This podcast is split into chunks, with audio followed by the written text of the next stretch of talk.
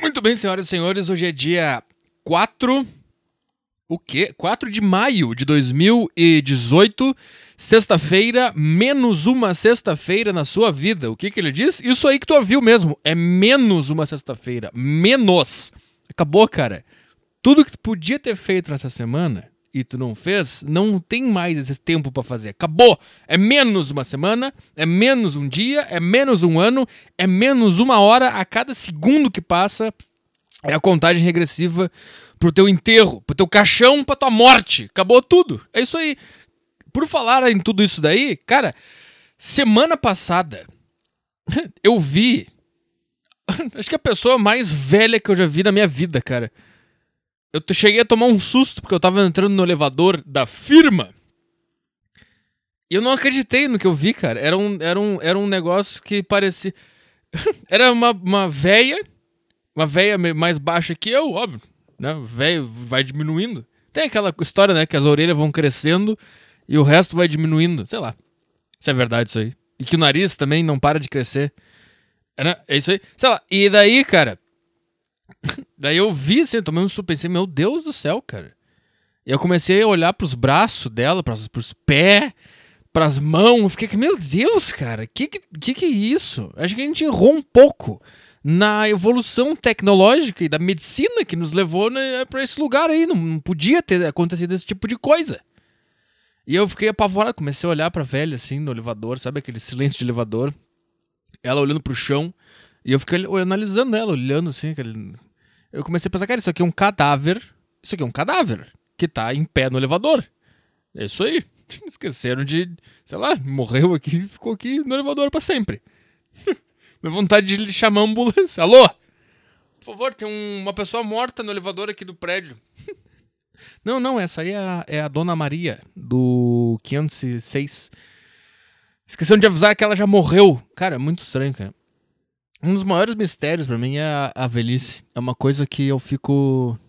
Eu até odeio velho, é isso. Eu odeio velho. Mas não é que eu odeio velho. É que eu tenho medo de ficar velho desse jeito.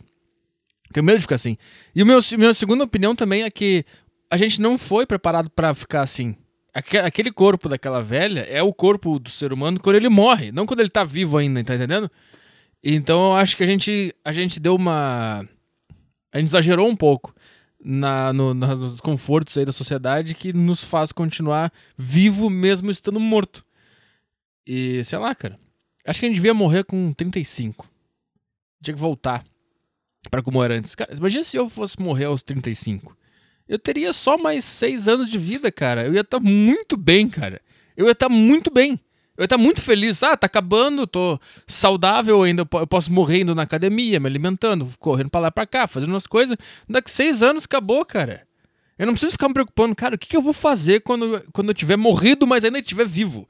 Eu não- agora eu tenho essa preocupação, aí o cara tem que ficar trabalhando, juntando dinheiro, aí tem que fazer hora extra, tem que ficar, meu Deus, se eu for demitido, eu tô fudido, porque... Por que, por que, que se eu for demitido, eu tô fudido? Porque um dia eu vou, eu vou, tá, eu vou ser um cadáver andando por aí, e se eu for chegar até lá, eu tenho que ter bastante dinheiro, tem que ter conforto, tem que ter apartamento, tem que ter não sei o quê.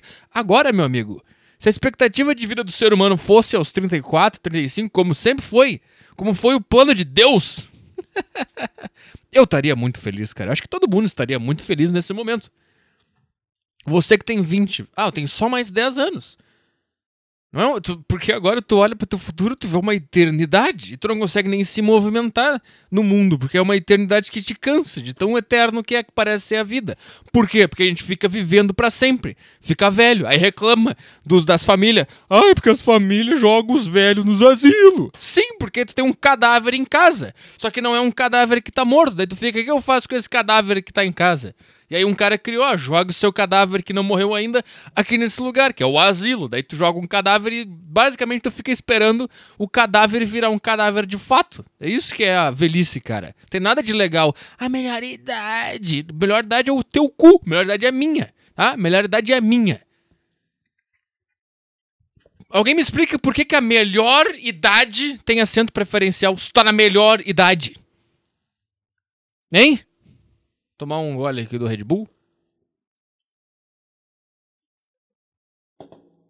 E é isso aí, cara. É... Como é que será que foi quando a humanidade conseguiu chegar no patamar de velho, assim? Quem foi o primeiro velho do mundo? Sabe, porque antigamente os caras morriam com 35 anos. Os caras morriam jovem, trincado. Deve ter um cara, um antropólogo me ouvindo agora, um sociólogo, um estudioso, dizendo: Ah, como esse cara é burro.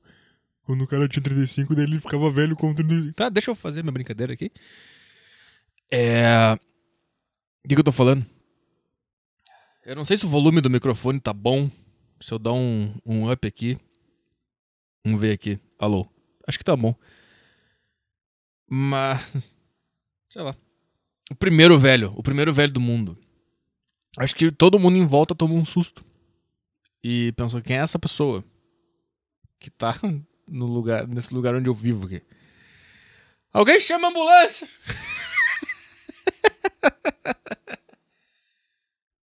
Seria muito bom, o cara, o cara entra no elevador, tem uma velha, daí o cara só aperta aquele botãozinho de abrir a porta e vai na portaria e fala: É, é porteiro, tem um, tem um cadáver dentro do elevador.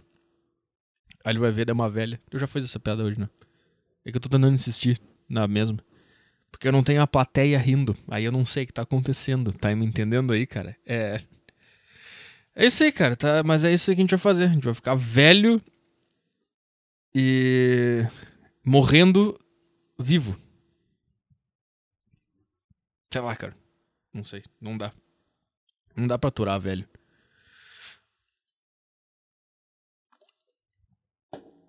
Eu não quero ser velho. Eu quero morrer antes, bem antes. Bem, quando eu, quando eu me enxergar no espelho e ver minha primeira fisionomia de idoso, eu me jogo pela janela, eu me, eu me amarro num, numa corda e pulo do banquinho. Alguma coisa. Mas acho que o ser humano ele nem se toca, né? Como é que deve ser que é envelhecer, cara? Que mistério é esse? É um processo tão devagar, tão lento, tão gradual que tu não percebe. Acho que alguma hora as pessoas falam, ah, tu é velho, tu não, e tu não percebeu ainda. Pra ti, tu ainda tem 20 anos. Tu ainda tem 25, sei lá. Ou, ou, ou não, ou tu realmente toma um susto um dia, assim, tu olha e tu percebe, puta, tô velho pra caralho. Tô... Mas não tô falando de velho, o adulto velho lá, 50, tô falando de idoso. Idoso caquético, podre. Que semana que vem tá partindo. Esse cara que eu tô falando. Quando é que ele chega nesse, nesse, nessa, nessa etapa aí? Quando é que ele percebe que ele tá daquele jeito e que, e que. E que ele não é mais aquela pessoa que ele era antes? É isso que eu quero perguntar pros velhos. Eu queria fazer uma entrevista com um velho e saber como é que é. Mas um velho realista. Não esses velhos de merda que ficam fingindo que tá tudo bem. Ah, tá na melhor idade, vou viajar. Não, eu quero um velho que odeie estar velho, que seja pessimista pra caralho, não aguente mais. Eu queria conversar com um velho que ele falasse, cara, é uma merda, cara, não fica velho. Ai, cara. Eu acho que eu encontrei mais um dos grandes problemas da humanidade. Você já sabe, você ouve meu podcast. O primeiro grande problema da humanidade é a esperança. Eu já matei esse assunto aí no podcast. Ou seja, na minha cabeça eu já resolvi esse problema no mundo. Então, a partir daquele dia, todo mundo já não tem mais esperança e nós estamos tornando o mundo cada vez melhor. É isso que eu quero fazer aqui nesse podcast. Então, eu acho que o segundo assunto, o segundo, a segunda motivação que leva a vida do, do humano ser essa desgraça que ela é, é a busca pela verdade. Acho que a busca pela verdade, eu não sei, é, é, eu acho que ela está bem ligada à esperança, mas ela também é um pouco, é um assunto um pouco independente. Mas eu acho que a busca pela verdade é, é, é um grande problema que a gente tem que parar de buscar a verdade é, nesse mundo. Por quê? Porque cada um. Porque, primeiro, não existe verdade. É, já, essa, é a minha, essa é a minha tese, tá? Eu já sei que os conservadores de direita estão revirando os olhinhos, os religiosos, mas foda-se, vai tomar no teu cu. Eu acho que não existe, porque eu não, eu não confio. Eu não confio no meu olho, por exemplo. Eu não confio no meu olho. O que meu olho vê não é o que tá de verdade ali. É, é, um, é outra coisa. É, ele é um. Tu não pode confiar no teu cérebro no teu olho, isso que eu tô dizendo. Só porque o teu cérebro vê uma coisa de um jeito não significa que na realidade é daquele jeito. Inclusive, eu tava vendo um vídeo, eu não entendi muito bem, agora eu vou explicar do meu jeito aqui. Eu vi um vídeo que, que, que fala sobre enxergar as coisas, tá? E daí ele tava explicando que para tu enxergar alguma coisa, tem que ter luz. Tá? Tem que ter luz. Eu não lembro como é que ele tava explicando, cara. Mas eu lembro que daí ele tava falando, ah, pra enxergar, quanto menor o objeto, mais luz tem que ter. E também ele falou que quando tu enxerga uma coisa, tu. Tu, tu não sei, tu gera luz naquele negócio que tu enxergou. Era um vídeo assim, mais ou menos assim. Mas daí no final, aquele cientista, ele falou depois. Ou seja. não sei explicar o que eu vi, cara. Tu, ele, basicamente, objetivamente, as, os objetos mudam quando tu enxerga ele. Porque tem lá o contato da luz, a força da luz, não sei o quê. Então o objeto que tu tá enxergando não é. Tu manipulou ele quando tu olhou para ele. É basicamente essa, essa merda. Algum cientista vai entender melhor do que eu isso aí. Mas era basicamente isso daí. Explicando de forma burra era isso, tá? Tem toda uma explicação é, científica lá sobre isso daí, tá? Daí, daí eu fico, cara, não tem como enxergar, não tem como eu saber o que, que é real e o que, que não é real, tá? E daí que acontece com a humanidade? Principalmente com ideologias e que principalmente que a gente está vivendo hoje, direita e esquerda. Cada um tá buscando a verdade, tá? Principalmente a direita fala muito disso. Ah, a gente busca aqui a verdade. Eu só quero saber a verdade dos fatos. Tu nunca vai saber. Esse é, esse é o ponto. Não sabe. Não vai saber porque tu é só um ser humano. Tu é só um ser humano. Tudo que tu enxerga, tudo que tu sente, tudo que tu interpreta é tudo manipulado por reações químicas. É tudo subjetivo. Tu não sabe o que é a verdade, nunca vai saber. Tá? E aí a gente vive numa busca pela verdade. E daí obviamente, como a gente é tudo só uns animal caminhando por aí, a gente é só uns macaco, quando tu tem essa, essa, essa, essa moda de busca pela verdade, cada ser humano sai buscando a verdade, tá? Aí alguns encontram a mesma verdade, ou pelo menos alguma coisa parecida, e daí eles se juntam. Ah, os conservadores. Aí outro, outro pedaço da, da, das pessoas que encontraram outro tipo de verdade se juntam lá, os esquerdistas. Daí tem um outro grupo de pessoas que encontraram outro tipo de verdade, ah, lá os liberais, sei que, vai, e vai fragmentando todo mundo. E daí fica cada um com um pedaço da verdade na mão, falando pro outro cara, esse aqui que é o pedaço que é a verdade! É isso aqui! E aí o outro cara fala, esse aqui que é a verdade! Que tá aqui na minha mão, tá vendo? Eu encontrei isso aqui, isso aqui que é a verdade! Aí vem o outro cara, não, mas tá aqui na minha mão, tá aqui a verdade! Essa daqui que é a verdade! E vai, e vai, e vai. Daí é soco na cara, é guerra, é tiro, é porrada, é, é é linchamento, é, é, é, é briga. É isso daí. Porque ninguém percebeu, ninguém olhou para aquele negócio que ele encontrou, aquela verdade que ele encontrou e falou: Cara, eu só sou um ser humano. Eu sou um, um macaco que, sei lá, que fica fazendo uns barulhos com a boca. Eu só tô fazendo barulho com a boca. Fazer. E fazer, falar o que eu tô falando é a mesma coisa, cara. Não muda nada. Daí ninguém olha pra, aquele pedaço de verdade que tá na mão dele e fala: Eu não posso confiar nisso aqui. Porque o meu cérebro tá programado, meu olho tá programado para enxergar determinadas coisas. Isso aqui não, não necessariamente é a verdade. Então, sabe o que eu vou fazer, cara? Eu vou relaxar, eu vou largar esta verdade no chão, vou abrir uma cadeira de praia vou pedir uma limonada e vou curtir o resto que eu tenho nessa vida, sem me preocupar com a verdade. O que tara é essa de encontrar a verdade, cara? O que, que tu vai fazer quando tu encontrar a verdade? O que, vai acontecer? Não vai acontecer nada. Não vai acontecer. Na... Eu não confio em ninguém que quer encontrar a verdade. Não, não confio. Não confio em quem quer encontrar, não confio em quem diz que encontrou, não, não confio em quem diz que está perto da verdade. Não existe verdade. É tudo, uma, é tudo enganação, cara. O teu cérebro tá sempre te enganando, ele tá programado para te enganar porque ele quer que tu sobreviva, então ele vai fazer qualquer coisa que for possível para tu sobreviver. E se, e se o, ele achar que ser conservador é a melhor coisa que vai ter pro teu corpo sobreviver, ele vai ser conservador e tu não vai nem perceber que tu tá agarrado numa ideologia só por instinto de sobrevivência. Ah, mas eu li aqui os livros. Foda-se, é tudo enganação, é tudo empulhação, é tudo manipulação. Porque o outro cara também leu um monte de livro o outro cara do outro lado, ele leu os livros que reforçam a verdade dele. E tu leu os livros que reforçam a tua verdade. Ah, mas eu li os que reforçam a verdade do outro cara também. Sim, mas tu já viu aquele negócio já, já achando que a tua verdade é de verdade. Ou, ou então tu encontrou duas verdades, tu leu as duas verdades, e o teu corpo, por instinto de sobrevivência, é, configurou ali, achou que era melhor tu seguir aqu aquela vertente da verdade. É só isso que tem no mundo, cara. Não tem mais nada. Ninguém, não tem ideologia, nada vai salvar nada, nenhuma visão de mundo vai salvar nada, nenhuma, nenhum político vai salvar nada, nenhuma filosofia vai salvar nada. Não existe salvação. Só existe desgraça, só existe miséria, só existe morte, só existe agressão física, só existe bosta. O mundo é uma bosta. Chega. Chega de esperança e chega de seguir a verdade. Chega de buscar a verdade, tá? Acho que a única coisa, cara, que eu quero é, é, vai ser clichê, é encontrar a minha verdade. Mas o que é encontrar a minha verdade? É o que parece, é o que para mim so, vai soar viver da forma, forma mais sincera comigo mesmo. Foda-se se o resto não é. Tá entendendo o que eu tô dizendo? Quando eu estiver confortável com aquele negócio ali, quando eu pensar, ah, aqui eu tô sendo sincero, todos os movimentos do meu corpo são sinceros, o jeito que eu tô falando é sincero, aí eu, eu me sinto bem, por mais que eu esteja falando outra coisa, que não é a verdade, entre aspas. Tá entendendo o que eu tô dizendo? Não sei se tá entendendo, eu também não tô, chega desse assunto.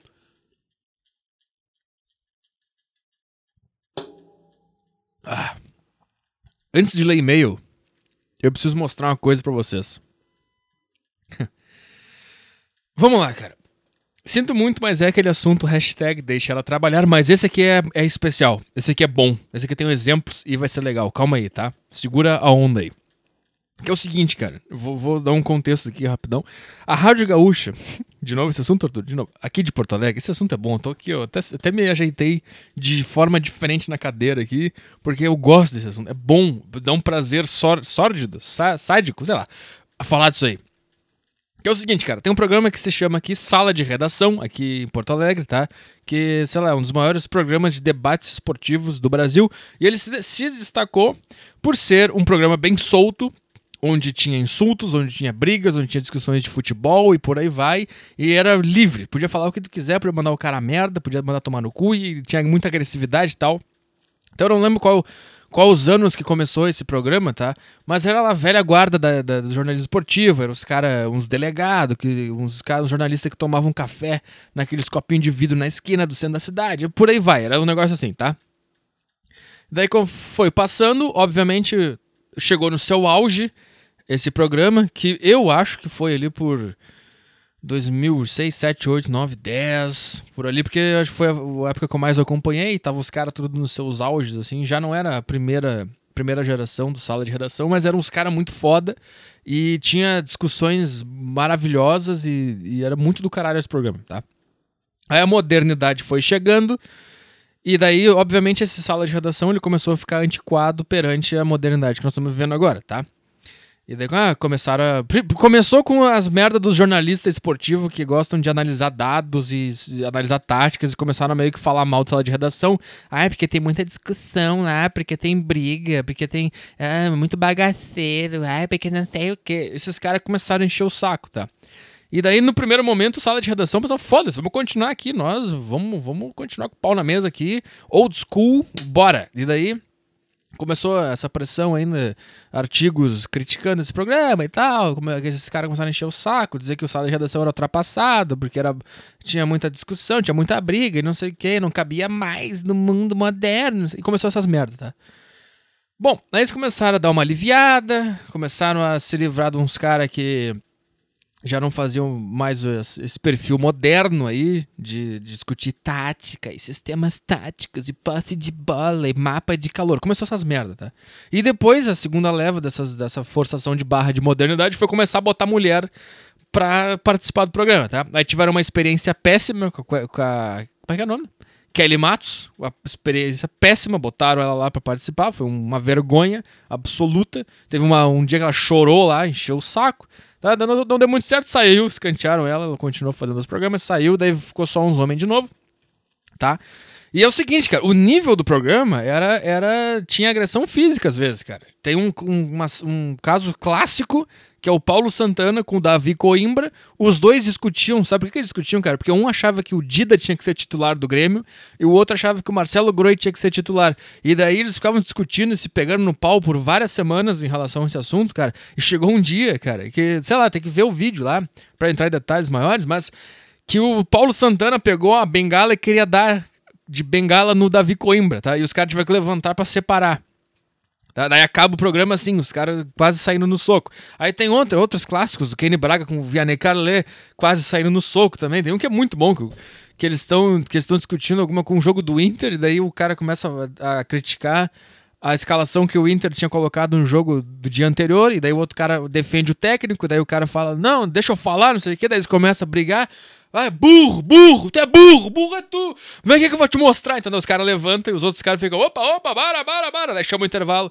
E tem o Rui Carlos Osterman pegava no palco Santana. Cara, tinha brigas, brigas memoráveis, tá? Daí começou uns papos assim. Ai, o, o, ouvinte não gosta quando vocês brigam. Começaram a falar essas merdas. E os caras acreditaram. Mas na verdade é o contrário. O ouvinte adora quando acontece, quando acontece isso. Que a gente sabe que não é de verdade. A gente sabe que é um momento. O homem, ele entende conflito. O homem, o homem, entende conflito. Ele sabe que o conflito não é pessoal, o conflito é sobre o conflito. E depois, quando acabar o conflito, a gente pode sair juntos e fazer o que a gente quiser fazer. Tá, mas é por aí, tá? Aí o que aconteceu agora? Em 2018, eles remodelaram todo o sala de redação e trouxeram pessoas novas e uma mulher de novo, tá? Mas é o seguinte, cara. O perfil do programa é, tem muito humor, tem discussão acalorada e é isso aí. Tu entrou ali, entrou na arena. Vambora, quando acabar isso daqui, a gente fica em paz caso a gente brigue no meio do programa. Não tem problema nenhum, tá? Aí essa mulher, essa idiota, que é a Duda Strebe, tá? Ela foi chamada para participar do, do, sala de redação, tá? Aí ficaram todo aquele enfeite todo, ai, a mulher que participa do sala, ai, trouxemos uma mulher aqui, somos iguais, ai, vamos dar abertura para mulher participar. Aí começou essa chatice, então, ou seja, basicamente enfiaram uma mulher goela abaixo de um programa. Ela entrou lá por ação afirmativa, não por mérito, não porque ela começou a participar e deu mais audiência, porque ela participou, porque ela puxou umas discussões do caralho, porque ela começou a dar umas letras letra pro cara lá que respondeu para ela, e ela deu uma letra melhor, e deu uma resposta melhor, e começou a ter umas discussões do caralho, e daí a audiência começou, essa pessoa tem que participar, como sempre foi no sala de redação. O Paulo Santana, ele entrou no sala de redação lá na década passada, qual década que ele entrou, não lembro, porque ele era um delegado de polícia que às vezes participava do sala de redação e quando ele participava era muito do caralho. Daí começaram, ah, esse cara tem que participar mais, daí ele vem, vem, enfim, virou contratado, virou o Paulo Santana que ele sempre foi. Essa mulher não entrou por causa disso. Ela entrou porque ela é mulher, acabou. Bom, aí que aconteceu? Também tá participando um cara que é, é um cara muito bom, que ele é muito engraçado e ele, ele é conhecido pelos deboches que ele faz e sempre fez, que é o Eduardo Bueno, o Peninha. Talvez você conheça ele no Brasil aí, porque ele participa bastante do Sport TV, participa aí com livros e tal. Ele tá sempre em São Paulo, no Rio, bastante. Tá? E chamaram ele para ser a parte gremista do, do, do sala de redação, tá? E esse cara, ele é bom, cara. Ele é rápido, ele, dá, ele tem sacada boa, ele te responde na lata e tá sempre com uma piada na ponta da língua pra, pra dar na tua cara. E, e é isso, isso aí, esse é o perfil do programa, tá? O que aconteceu, cara? Eles estavam discutindo, o Eduardo, o Peninha. Eu lembro que tem uma cena clássica dele. Dele num, numa, num programa esportivo no Rio ou em São Paulo. E ele faz o, o programa inteiro, ele, ele veste um personagem bairrista do Rio Grande do Sul, e ele começa a dar piada atrás de piada pros caras do Rio lá, falando que o Rio Grande do Sul é outro país e tal. Daí ele fala que quando ele viaja pro Brasil, ele coloca aquelas, aquelas roupas para não se contaminar. Ele, esse tipo de piada é muito bom, porque ele faz aquele personagem que tu acha que é sério, mas é óbvio que não é sério, ele tá brincando. Ele não é assim, ele tá. Sabe quando um cara fala sério uma coisa que não é séria e aí, aí que dá a risada? É isso, isso, que, isso que esse cara faz bastante, tá? Aí eles estavam discutindo aqui sobre o Grêmio ela, a mulher é colorada, ela tava, ela, ela tava dando uma, uma, uma, letrinha contra o Grêmio e ela deu uma letra muito boa contra o Grêmio, tá? E aí o Peninha, vamos ver se eu boto aqui. Ó, foi isso aqui a briga, tá? E não deixe de expulsar um jogador antes do jogo terminar. Essa regra é claríssima. Convidou, você volta pra cozinha de onde tu não devia ter saído, deixa oh, ela trabalhar. Mete o processo, Olha, mete o processo que ele tá com dinheiro. Mete. Estamos gravando, atenção. A regra é claríssima. Regra não é deixe, na dúvida, falta, dê pênalti é para o Grêmio. E não esqueça. Nossa. Tá, foi isso aqui, tá? Esse aqui foi um negócio que deu um problemaço, tá? Então, você entendeu o que aconteceu, né? Ela tava dando uma resposta lá, falando, fazendo uma piada do Grêmio. E daí ele falou. É que isso que as pessoas não entendem sobre humor, cara. Às vezes tu fala uma coisa de forma séria, mas tu sabe que é um absurdo, tu fala de forma séria justamente pra pessoa perceber que tu tá falando está tentando contorcer a realidade para fazer graça. Daí ele falou assim, quando ele percebeu que ele perdeu o argumento, ele falou: "Ah, quem é que chamou essa mulher aqui? Ela tem que voltar para a cozinha, que é o lugar onde ela nunca devia ter saído". Pô, você ouviu no áudio aqui, todo mundo ri, ele riu, daí ele fala: ah, "Deixa ela trabalhar", não sei o quê. Todo mundo ri e passa pelo assunto, tá? Aí virou Uh, obviamente isso aí viralizou na internet. Ah, machista, Eduardo Bueno é machista, ele tem que ser demitido, não sei o que, blá blá blá. E foi por aí, tá? Uh, daí na semana seguinte, depois que isso aí virou uma puta polêmica, tá? O que aconteceu? Ele teve que pedir desculpa e essa foi o pedido, esse aqui foi o pedido de desculpa dele que eu achei genial. Olha isso aqui.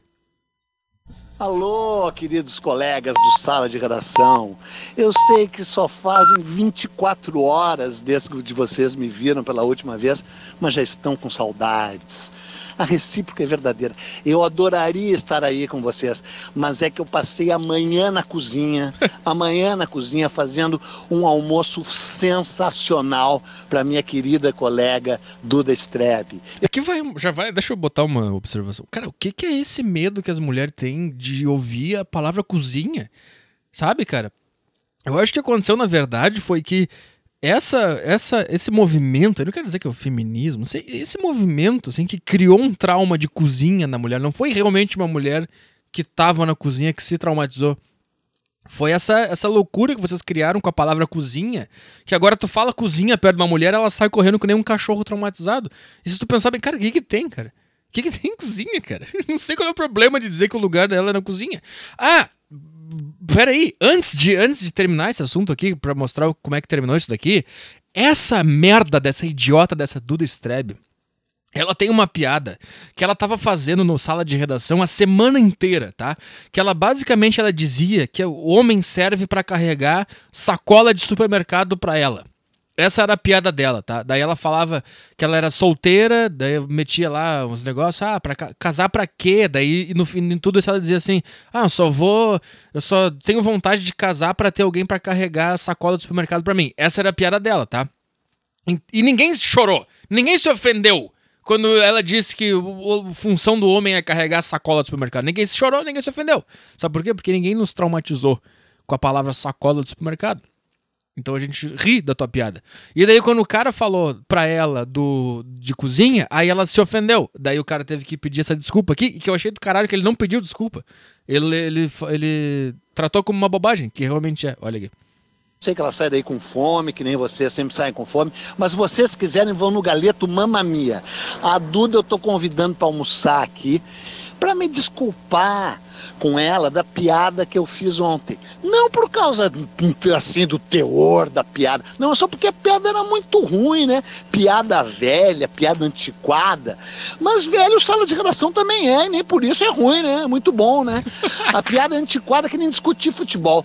Eu, no meio da discussão ontem, se você não ouviu, eu repito que eu gosto, eu gosto de viver perigosamente. Disse, Duda, vai pra cozinha. Mas eu quero dizer que para mim, cozinha é um dos lugares mais sagrados da casa. Eu mesmo, eu mesmo morei quatro anos em Gramado com a minha mulher e eu deixava ela trabalhar. Quem trabalha, deixa ela trabalhar. Ela trabalhava, eu cuidava da casa. Para mim, cozinhar é uma maravilha. Só quero dizer que a piada era ruim mesmo. Sei que a Duda não se ofendeu, mas sei que tem essas redes, esses bafafás, esses burburinhos nas redes, não é? Mas é o seguinte, até já mandei uma mensagem pro Jura. Vocês conhecem o Jura? É o grupo aí de meninas da RBS. Tá, tá, tá. Daí vai, vai, vai, vai, mas eu quero. Quando volta pra ela que é bom. Só um pouquinho. É aquela nossa maravilhosa telefonista vai, vai, que foi vai, vítima de pá, questão da induzir vocês. Bom feminino do Inter, Duda. Tô mesmo, vou ter que secar. Vou ter que secar. Só tá, ganha tá, teu tá, time tá, tá. feminino, Duda. Tá, vai voltar já. Tu vai ver o que aconteceu. A patética, coisa patética. Ô, te liga. Olha isso aqui, olha isso aqui. É difícil ser mulher, Pedro Ernesto. Olha isso! Mas homem também, será que será fácil? É difícil. É difícil. Está difícil viver nos dias. É de... Olha a cara de pau. Ela tá dentro do sala de redação. Um programa que historicamente xinga o homem, bate em homem, humilha o homem, debate com o homem. E daí ela entra nessa porra desse ambiente e fala: É difícil ser mulher. Ah, cara, pelo amor de Deus, cara. Aí ela vai começar a chorar. Eu já dei spoiler. Olha. Dias de hoje, né? Também, mas é mais difícil para mulher. Uhum. É, eu não sou mulher, eu não sei avaliar isso aí, mas eu deixo, eu deixo pra ti. Mas graças a Deus a redação tá cheia de mulher, a Carol tá aqui com a gente no sala. Meu Deus do céu, que coisa eu ridícula! Eu tinha dúvida se eu teria condição de falar. Acho que não tem. Acho que não. É. Não, mas tá bom. Cara, é por isso que não. É por isso que não dá pra vocês participar desse tipo de coisa. Tá aqui a prova. É isso, não dá. Não dá. Eu adoraria que tivesse uma mulher culhuda que aguentasse os xingamentos que nem o homem aguenta, que soubesse dar uma resposta à altura na hora e não ficasse remoendo, chorando. Mas não dá. Cada mulher que participa do sala de redação chora.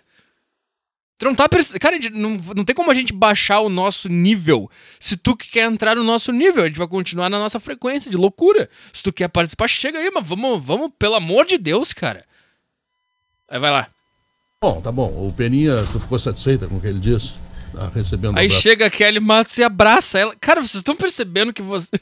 Cara, vocês, vocês erraram nesse negócio de querer participar do mundo dos homens. E os exemplos estão aqui. Vocês erraram. Vocês erraram. Vocês acharam que vocês tinham os culhões para participar do ambiente masculino? Vocês não têm. Porque se um, um, cara fala isso e tu, e tu chora porque o cara disse isso, cara, o que que sobra pra Vianney Carlê, pra Rui Carlos Otto, pra Santana, pra Davi Coimbra, que quase tomou uma bengalada na cara quando ele trabalhava no sala de redação? Pelo amor de Deus, cara! Pelo amor de Deus, cara!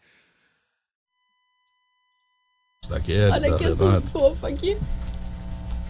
Três tá mulheres bom. chorando, se abraçando.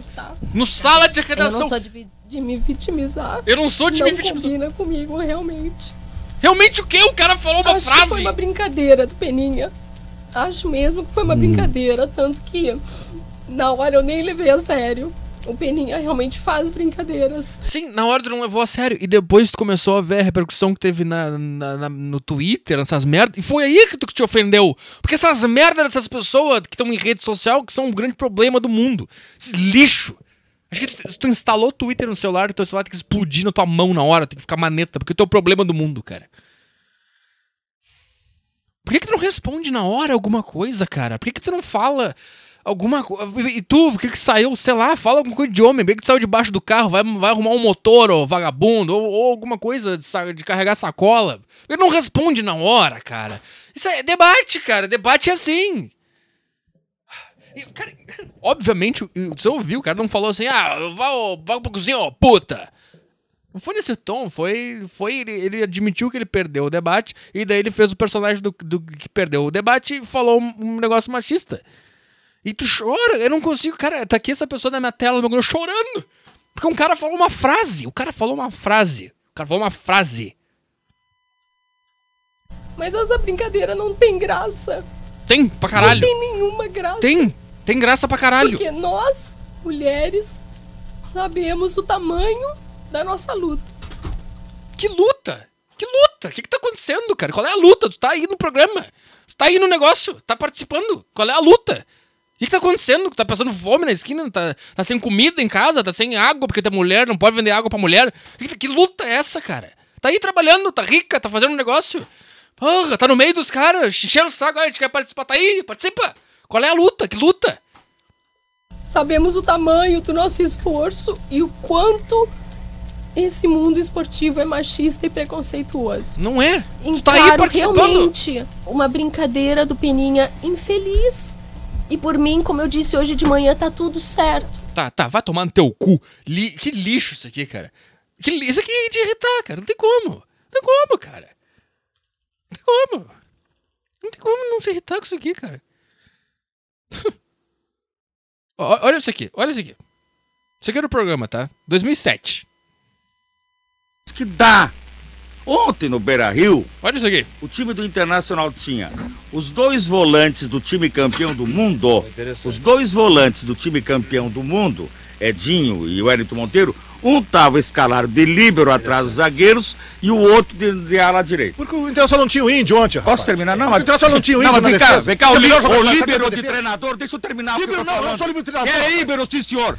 Tu não vai gritar aqui. Vou gritar quando eu quiser. Não, não vai gritar aqui. Quem foi gritando foi você, rapaz. Não vai gritar. Quem começou a gritar foi você. Ah, deixa de dizer bobagem. Tu é que diz besteira aqui, rapaz. Tu não tem nada. Tu quer pegar o treinador, Deixa eu terminar de falar, rapaz. Tu não é censor. Ele só botou o retinho. Qualquer pessoa que não é ignorante, sabe? Que ele botou Edinho de minutos que não tinha o índio, Deixa eu terminar de falar, rapaz. Tu não dissesse isso. Não, cometesse uma desonestidade intelectual. A desonestidade é tua, além de ser, além de desonesto, burro. Burro! Burro é tu! Burro! Ó, foram uma porrada. Vai mostrar o quê, rapaz? Esculhambou só de redação, o sala de redação, Só rapaz. chinelagens aqui. Olha aqui, ó. Deixa eu terminar de falar. Os caras quase saíram no soco, cara. Tu consegue imaginar no programa seguinte um deles chorando? Ai, é muito difícil ser homem no sala de redação. Porque outra me chamou de burro e partiu pra cima de mim. Ah, ah. Tá aí todos, todos os, os exemplos aí, cara. Cara, infe- infelizmente, cara, eu não quero ter a opinião de que mulher não pode participar. Eu não quero, eu quero que vocês participem, eu quero que vocês participem, mas quando tu entra no negócio e chora quando alguém fala um negócio que ele falaria pra um homem tranquilamente, aí eu penso, tá, então não dá.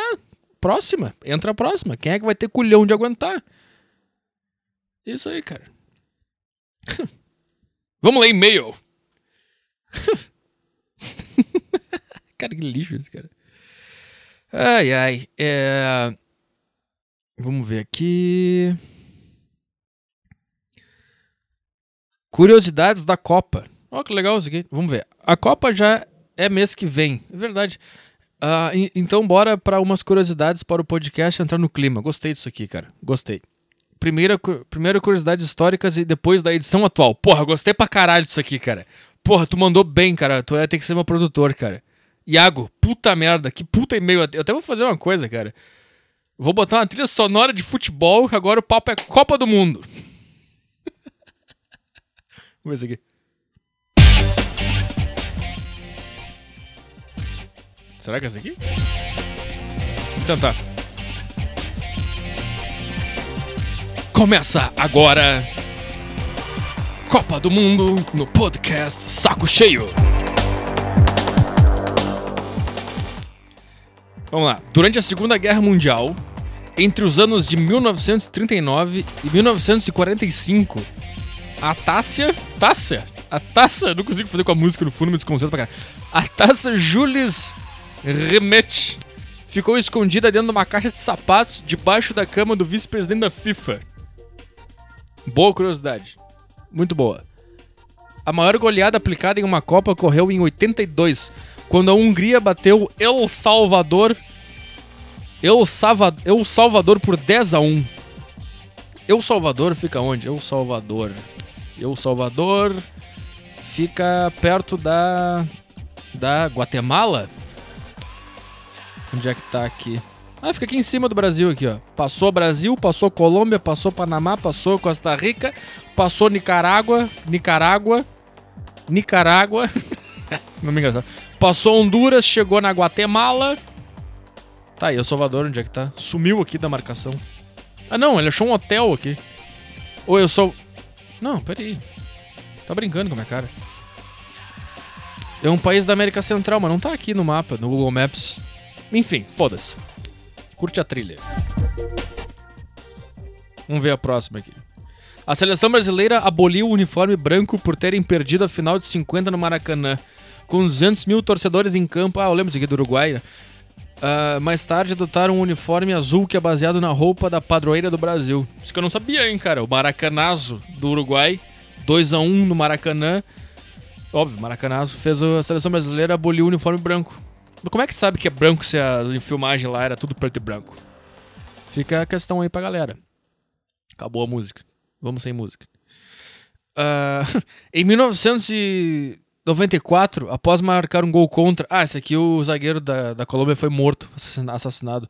O jogador colombiano Escobar foi brutalmente assassinado por quatro torcedores no estacionamento de um restaurante em Medellín. Isso que é a época do, dos tráficos lá no do Narcos. É, ele levou 11 tiros a queima-roupa. Cara, imagina isso, cara.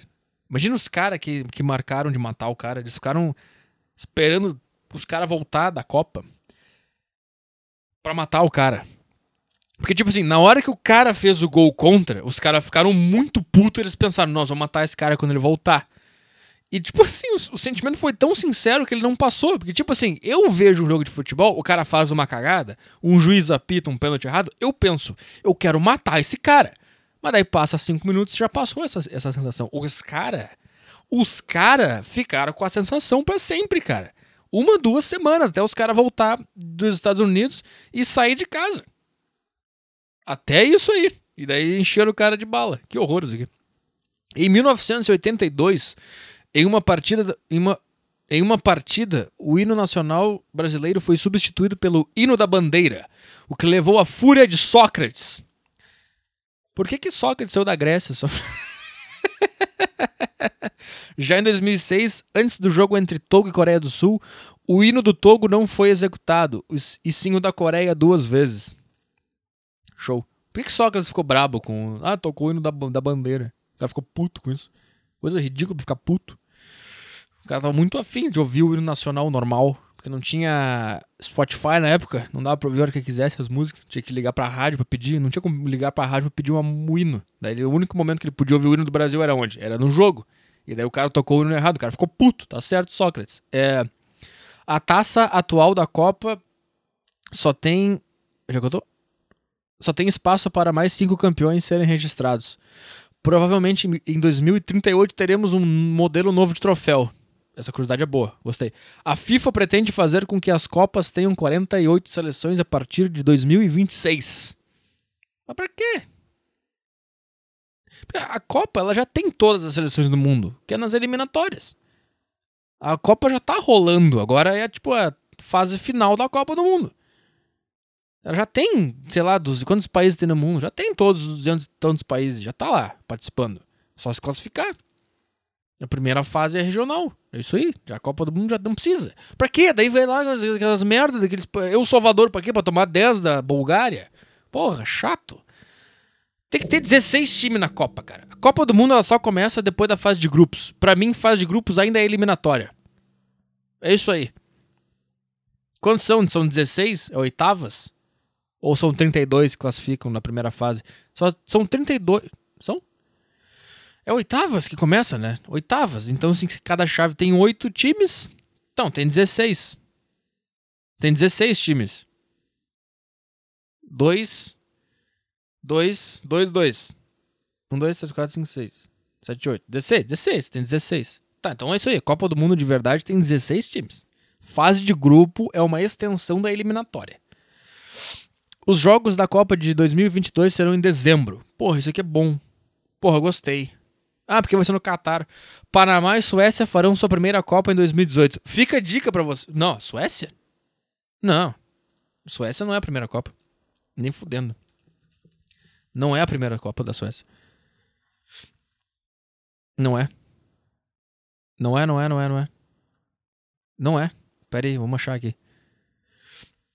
Uh... Não, cara, não é a primeira Copa da Suécia. Suécia, Copa do Mundo, participações. Uh, vamos ver aqui. Europa. É um país da Europa. Europa. Cadê a bandeirinha da Suécia aqui? Eu não entendo nada desses gráficos do Wikipedia aqui, umas tabelas gigantes. Por que não bota Suécia tantas vezes? Mas tá aqui, ó. Ué, tá aqui a Europa, ó. Suécia. Suécia participou da de 38, ficou em quarto lugar. Participou na de 50, ficou em terceiro. Na de 58 ficou em segundo. Não, que, que é? Ficou em segundo. Que foi na própria Suécia. É? Daí a. E pff, aqui tem mais uma que ela participou aqui em 94, ficou em terceiro. Sim, em 94 o Brasil eliminou a Suécia nas, nas, nas semi. Quer ver? Brasil, Suécia, Copa 94. Aqui, ó. Brasil, Suécia, Copa de 94, semifinal. Brasil ganhou da Suécia. Não foi, não é a primeira. Não é a primeira nem fudendo, cara. Agora o teu e-mail tá sob suspeita aqui. São só o Panamá. Então fica aqui a dica para você ver o gol da classificação do Panamá para essa Copa. É muito bom. Se a Itália tivesse classificado para o Mundial, Buffon seria isoladamente o jogador que mais participou das Copas. 98, 2002, 2006, 2010, tá. Se houver uma guerra envolvendo a Rússia até o início da Copa, ela será realizada no país da sede in, in, sede interior, não, sede anterior, ou seja, Brasil.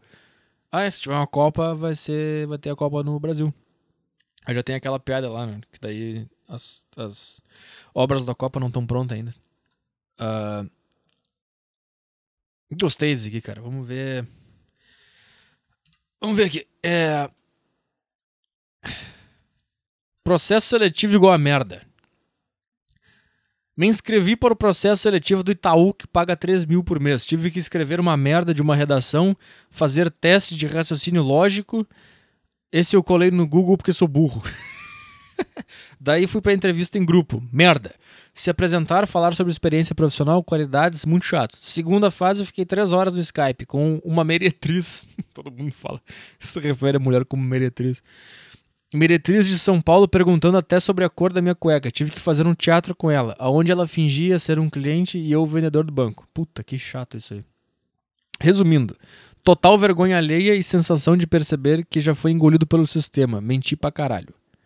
Minhas qualidades, falei que eu era multidisciplinar. Ela adorou. Cara, isso aí todo mundo fala, isso aí. Eu quero ver alguém que fale, cara, eu, eu sou bom nisso aqui. E só. Não sou mais nada. Eu sou bom em contar dinheiro. Pronto. Mas mesmo assim, a desgraçada me eliminou na última fase. Perdi uns três dias da minha vida e me iludi achando que ia ganhar 3 mil. Já estava até fazendo o cálculo de quanto de cocaína e puta daria pra pagar por mês. e você, é, qual é a sua ti- motivação para trabalhar aqui no Banco Itaú? É cheirar cocaína e comer puta. Oi? Isso que tu ouviu, vagabundo? Ah, Olá, Petri, tudo bem? Não sei se é por aqui que você lê os textos do pessoal, mas ok. Eu. ent- Ah, cara, vai escrever direito, cara. Vai escrever direito. Excluir. Relacionamento meio merda. E aí, Petrolha? Quis te escrever o que se passa em minha vida, pois procurei em minha rede de amigos pessoas que me dessem um posicionamento. Não interessa por quê. Vamos lá. Há aproximadamente um ano e seis meses, adentrei-me a um relacionamento. Era o primeiro sério relacionamento que eu tinha. Tô com a mão no meu saco aqui. Era tudo novo e maravilhoso. Todo dia me encantava por uma coisa nova na minha mina. Tá, tá chato. Estava apaixonado, tá bem. A merda toda começou quando se completava um ano de namoro, quando fui com uma amiga em um show. Que minha namorada não pôde ir.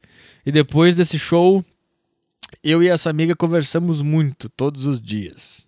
Hum, mas nada demais. Não.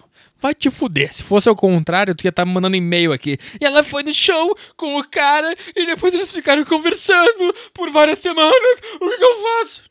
Tá fazendo merda. Vai te fuder. Nada demais é o caralho. Eu havia chegado a um ponto que conversar com essa minha amiga me dava mais prazer do que com a minha própria namorada. O problema, que é o que minha namorada não sabe, é que eu já fui afim dessa minha amiga e quando vi- a vi solteira e conversando comigo todos os dias, me religuei a ela, tendo atrações pela mesma. Cara, vai que essa aí é a tua. Acaba com a puta, mas aí também tá, tu acaba com a tua que tu tá agora, tu fica com essa, ela é uma puta, ela te trai, daí tu fica, puta, o que que eu fiz? Tem, relacionamento é uma merda, cara. Tem que ter muita sorte, cara. Tem que ter muita sorte. Que nem eu, pra ter um relacionamento legal. É. Onde é que tá aqui? Tá. Minha namorada, esperta que é, sacou a parada e já fez aquele típico show. Cara, não, eu não vou pegar no teu lado esse daí, cara. Não é típico show porra nenhuma. Ela tá, tá com razão. Esse é um dos problemas, cara. A gente cria mulher, tá? Mulher é que nem cachorro, a gente vai adestrando, gente- ela faz um negócio legal, tu vai lá e recompensa. Tô brincando, porra. Antes que venha a Duda Strebe chorar aqui. Mas essa brincadeira tem um fundo de verdade.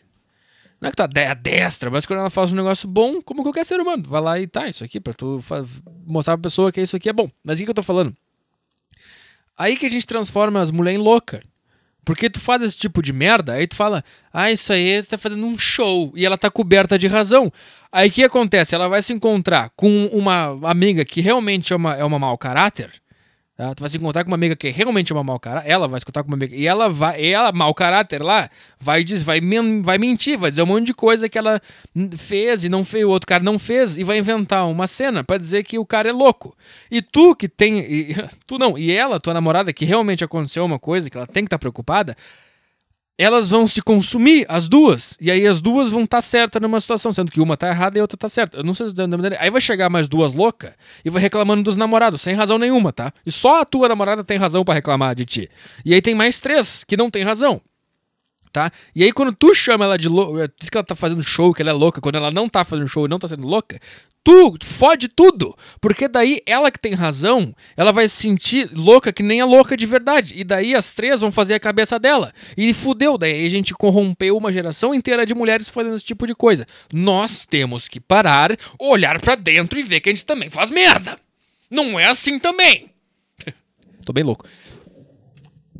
Então o que eu tô falando, cara, quando tu tá aí admitindo que tu tá afim da outra, que conversou, que sente mais prazer, a tua namorada não tá louca. Sabe o que tá acontecendo? É que tu acha que ela não tá sacando.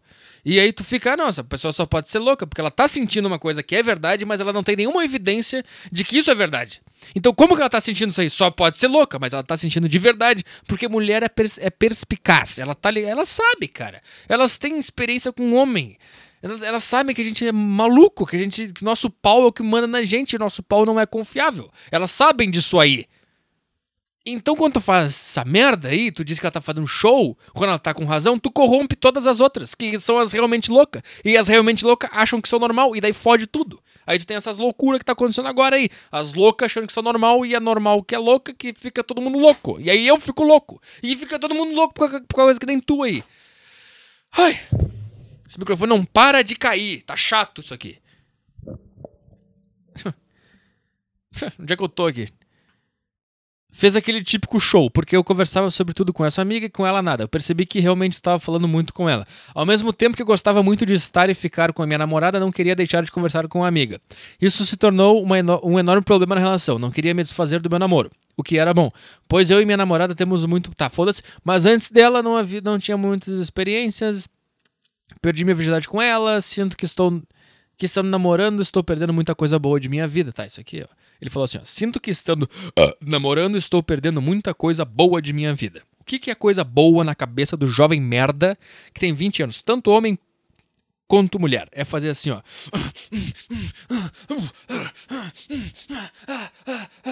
Com várias pessoas. Isso aí que a pessoa tem na cabeça quando ela acha que tá perdendo a, a juventude. Eu vou te dar aqui um spoiler da vida. Né? Tu não tá perdendo nada. Fica com a pessoa que tu ama para sempre. Mas não tem essa aí. É que nem o Emílio disse: quem tá casado fica casado, quem tá solteiro fica solteiro. Tá? Não tem nada, não tem pra onde ir. Tá? Não tem, ah, eu tô casado que eu tô perdendo minha vida. Que, como assim, cara? Tu vai estar tá transando com uma pessoa. Sei lá, o que, que tu quer beijar quantas bocas na vida, cara? O que, que, que, que tu acha que vai. Eu até não te culpo, assim, eu acho que o cara tem que ter. O cara e a mulher tem que ter um, um dois, três anos aí pra se iludir. Pra achar que isso aí é a vida, que sair, pegar geral e tal, e pra balar. Isso aí é aproveitar a vida. Tem que ter, porque é pra, é pra realmente pra ver aquele sentimento e pensar, que bosta isso aqui, puta que merda. E daí tu, tá, que bosta isso aqui. Agora, quando tu não faz isso daí, tu fica pro resto da vida com a noia. Será que eu tô perdendo a vida? Será que eu podia estar tá comendo um monte de bunda por aí? Tu tem que comer umas bundas pra ver que não é nada disso aí pra ver que não é, ah, é uma bunda. É uma bunda, é um negócio. Tá? Não tem, cara. Eu tô te dizendo, não tem. Não é. Não é como tu acha que é. Não é. Esse é o problema. Não é. Eu, eu acho que isso aí o problema é a, é a pornografia mesmo, cara. Porque tu olha pra pornografia, nossa, do caralho. Porra, preciso fazer isso aqui. E tu abre várias abas, várias mulheres, tu fica, meu Deus, essa sensação que eu tô tendo agora eu preciso ter na minha vida real. E na vida real não é assim, cara. Não é. Não é. Cara, vou te dizer que ó, sexo descontrolado é uma, é uma vontade insaciável. Quanto mais tu tem, mais tu vai querer. É que nem droga. E tu nunca vai parar e pensar, ah, ah, tá, uh, tô satisfeito. Agora sim, agora eu entendi. Comi 50 bunda, tô bem. Não, tu vai querer 100, depois vai querer 150, vai querer 200. E não vai parar, vai virar uma doença. Por isso tem uns caras viciados em sexo, viciados em pornografia, o caralho. Então vou dizer que não tem isso aí de aproveitar e perder a juventude. Vai, vai fazer coisa de verdade, merda. Para com essas merda de querer beijar na boca e pegar a mulher e ficar lendo manual pua pra pegar a mulher no shopping. Vai tomar no cu com essas merda. Achou? Escolhe, é a namorada atual ou é a amiga que, tá, que tu é apaixonado? Escolhe uma das duas e fica. Fica com ela, tá? E daí o que vai acontecer? Se ela te trair, se der uma merda, acabou? Acabou. Não fica, ah, eu acabei com ela e a outra lá, fiz cagada. É isso aí mesmo, essa é a vida, tá? Se um dia for pra vocês voltar, vocês vão voltar. Se não for pra voltar, vai viver tua vida, merda. O que, que eu tô, dei um xingamento no cara por quê aqui? É. Acontece toda vez que eu fico apaixonado. Hum, O Tarja Rigor. Mas antes dela. Mas. é, Onde é que tá aqui? Sinto que. Tá, estando namorando, estou perdendo muita coisa boa de minha vida. Inclusive sair para experimentar outras minas. Tá aqui. Tá, já matei tua charada aqui, cara. Eu sei que sua filosofia aqui no podcast é outra. Mas acontece que estou com necessidade de jovens merdas. Cara, ouve aqui o Baguan, o Osho. Quem ouviu Wide Wide Country. Quem viu? Cara, me ouve, cara. Me ouve, cara. Para de ver pornografia, que esse é o teu problema. Para de ver mulher pelada. Para, desinstala o Instagram. Isso é muito importante. Desinstala o Instagram. Insta- Instagram é a pornografia que não é a pornografia, mas é o mesmo efeito da pornografia. Então para de ver pornô e desinstala o Instagram. Para de nos recomendar de ficar vendo bunda e mulher. Para. É isso que tá te fudendo, cara. É isso que tá acabando contigo. E aí tu fica, ah, eu quero pegar essas mulheres, porque se eu for na festa vai ter as mulheres. Para, não vai. É chato, é, é muito chato. Pegar a mulher é muito chato, cara. É chato demais. Deve ser a coisa mais chata do mundo pegar a mulher, tá? Já te dou, te adianto aqui. Sair sem minha namorada naquela noite com essa amiga e mais dois outros amigos me fez me sentir livre, como não me sentia há tempos. Tá, mas daqui a gente tem outro problema. Mesmo que tivesse que passar um relatório de meia e meia hora e com a minha namorada no celular enchendo o saco. É que, é que tem outra coisa, cara. Claramente vocês não foram feitos um pro outro. Porque quando tu tá com uma pessoa que tu ama, tu te sente sozinho. Aí a pessoa que não acompanha meu raciocínio vai entender errado. A minha filosofia é que é a seguinte, cara. Quando eu tô sozinho, eu me sinto em paz, eu me sinto livre, eu me sinto muito bem. Se eu tô com uma pessoa e eu ainda tenho essa sensação, não significa que eu quero estar sozinho, que eu ignoro aquela pessoa. Sig- Significa que eu tô em tanta sintonia com ela que estar com ela e estar comigo mesmo é a mesma coisa. Então, cara, tu não tá com a pessoa certa, porque eu já tive esse tipo de relacionamento, eu sei que tu tá falando, e aí tu confunde, achando que tu quer ficar livre pra pegar a mulher, mas tu, tu quer ficar livre mentalmente. Porque tu não te dá bem com essa pessoa. Tá com ela porque tá com ela. Não é uma parceria. Tu sabe que que tu não pode fazer determinada piada porque ela não vai achar engraçado. Daí tu vai ficar, puta, que chato. Quando tu tá com uma pessoa que é, tá, vocês estão em sintonia, essa é a pessoa, tu vai te sentir livre pra caralho e tu vai fazer o que tu quiser. E ela vai te acompanhar e tu vai acompanhar ela e vocês vão ser um só. É, na real é isso aí, a moral do relacionamento, cara. Vocês estão junto e vocês olham para um objetivo juntos. Você- um não é o objetivo do outro. Vocês olham para frente e vê um objetivo, que é estar feliz, estar em paz, estar livre, estar se, se sentindo confortável. Esse é o objetivo dos dois. Não é, tá entendendo? Eu acho que tu tá, tu tá numa, num relacionamento que tu é o objetivo dela e ela é o teu objetivo. E daí não dá certo. Eu não sei se eu consegui. Mesmo que tivesse que. Tá. Então ele teve, teve que ficar mandando um relatório meia, meia hora pra namorada dele no celular. Imita a voz de mina fazendo drama. É, vou pra casa, né? Vou ficar sozinha, já que não tem nada o que fazer. Ai, cara, isso aqui, eu, eu, ente- pá, eu entendo perfeitamente. Eu já. Acaba com essa pessoa. E me agradece daqui cinco anos. Acaba com essa pessoa. Olha o que vai acontecer quando acabar esse podcast. Vai mandar um WhatsApp pra ela, vai dizer, não quero mais, ponto. Aí vai mandar um falows, valeus, e vai mandar o hang loose e vai bloquear ela no, no WhatsApp. Acabou. Acabou esse relacionamento, cara.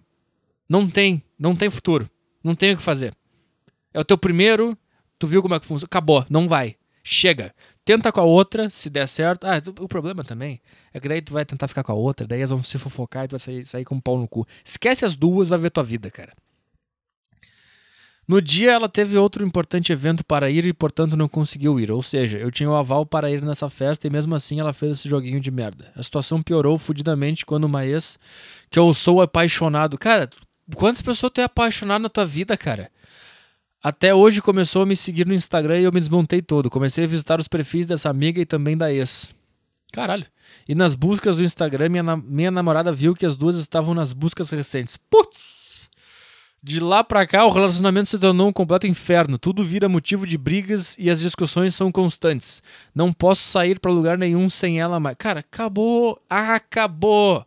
Esse relacionamento, cara, acabou, tá? Me escuta. Escuta o Petri aqui, cara. Escuta o que eu tô te falando, cara. Pelo amor de Deus. Me escuta aqui, ô merda. Tá? Acabou, chega. Tudo vira. Apesar de estar desgastado, eu go- gosto muito dela, mas acho que não tem mais nada o que fazer. Essa aqui é a trilha sonora da tua vida, cara. Hoje, a partir de hoje, esse é o som que tu vai estar tocando na tua cabeça 24 horas por dia, tá? Deixa eu botar pra frente.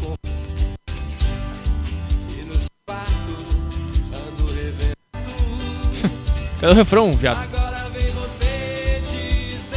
Ó. Isso aqui, Leonardo, me ouve, cara. Me escuta. Pelo amor de Deus, Leonardo. Presta atenção nessa letra. Ela foi feita pra ti.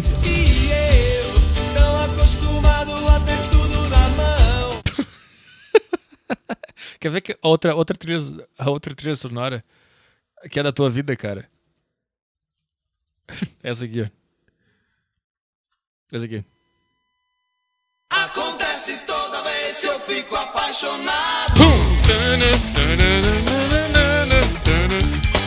Acontece toda vez que eu fico apaixonado. Existe uma parte da anatomia da gente que os médicos chamam de Corpo, cabelo. É o teu pau falando. É o tecido erétil que quando tá cheio de sangue fica logo visível, fica mais volumoso. Mas parece que o sangue que enche tal tecido. Bom pra caralho isso aqui.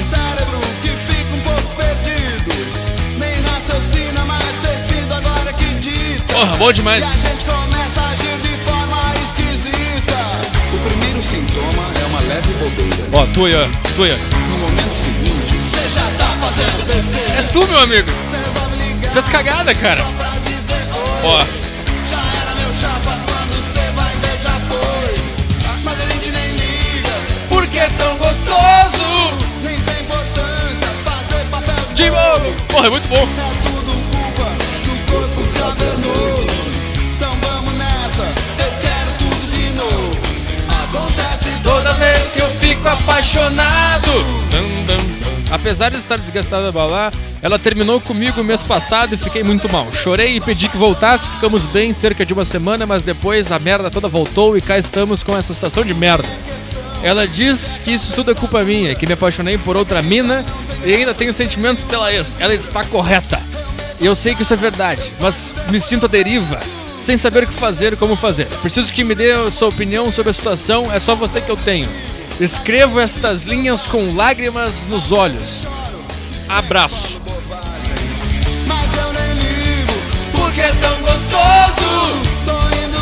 Meu amigo, acho que ficou muito clara a minha mensagem. E é o seguinte, cara. Com mais esta bela canção, nós vamos encerrar o podcast do dia 4 de maio de 2018. Esse início de mês que está bombando. Que eu falei, isso, sei lá eu falei isso aqui? Tá? Então aí, sexta-feira, acaba com essa merda e me manda um e-mail dizendo que tu tomou. Tem outra coisa também, cara. Se tu não acabar, ela vai acabar e tu vai sair machucado disso aí, cara. Tô falando sério agora.